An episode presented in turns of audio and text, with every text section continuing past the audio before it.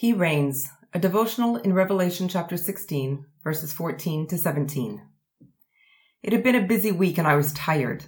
I still had to clean the house, and then I knew I needed to work on the back garden. It was a mess, and I needed to dig it out. I was not looking forward to it.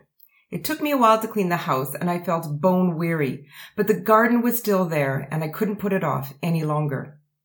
I slowly changed into my work clothes, dreading the work ahead. I walked to the back door, took a deep breath, and opened the door. And there, standing in the garden, were my husband and my son, both holding shovels and with smiles on their faces. It was done. The work I had prepared to do, that I was dreading to do, was finished. I didn't ask them to do it, they offered. I didn't know they had done it. It was a surprise gift. This is the image that John sees in Revelation chapter 16. The powers of evil have all joined together to fight in a great war against Jesus and heaven. They are prepared and ready for a battle.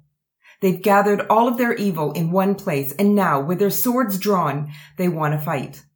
Suddenly, heaven opens, and a voice from the throne says, It is done. And just like that, it's over.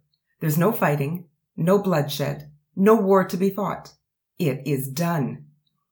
This is probably the biggest shock in the book of Revelation. Evil seems to be winning. The church seems weak after being under constant attack and appears to be ready to collapse. All of society has turned towards evil and they want to destroy everything that is good. So they are ready to fight and take the victory.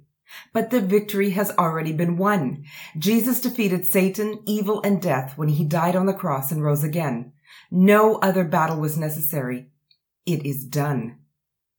As we look at our society and see the degradation of what we hold dear and even sacred, we might be tempted to think that we've lost.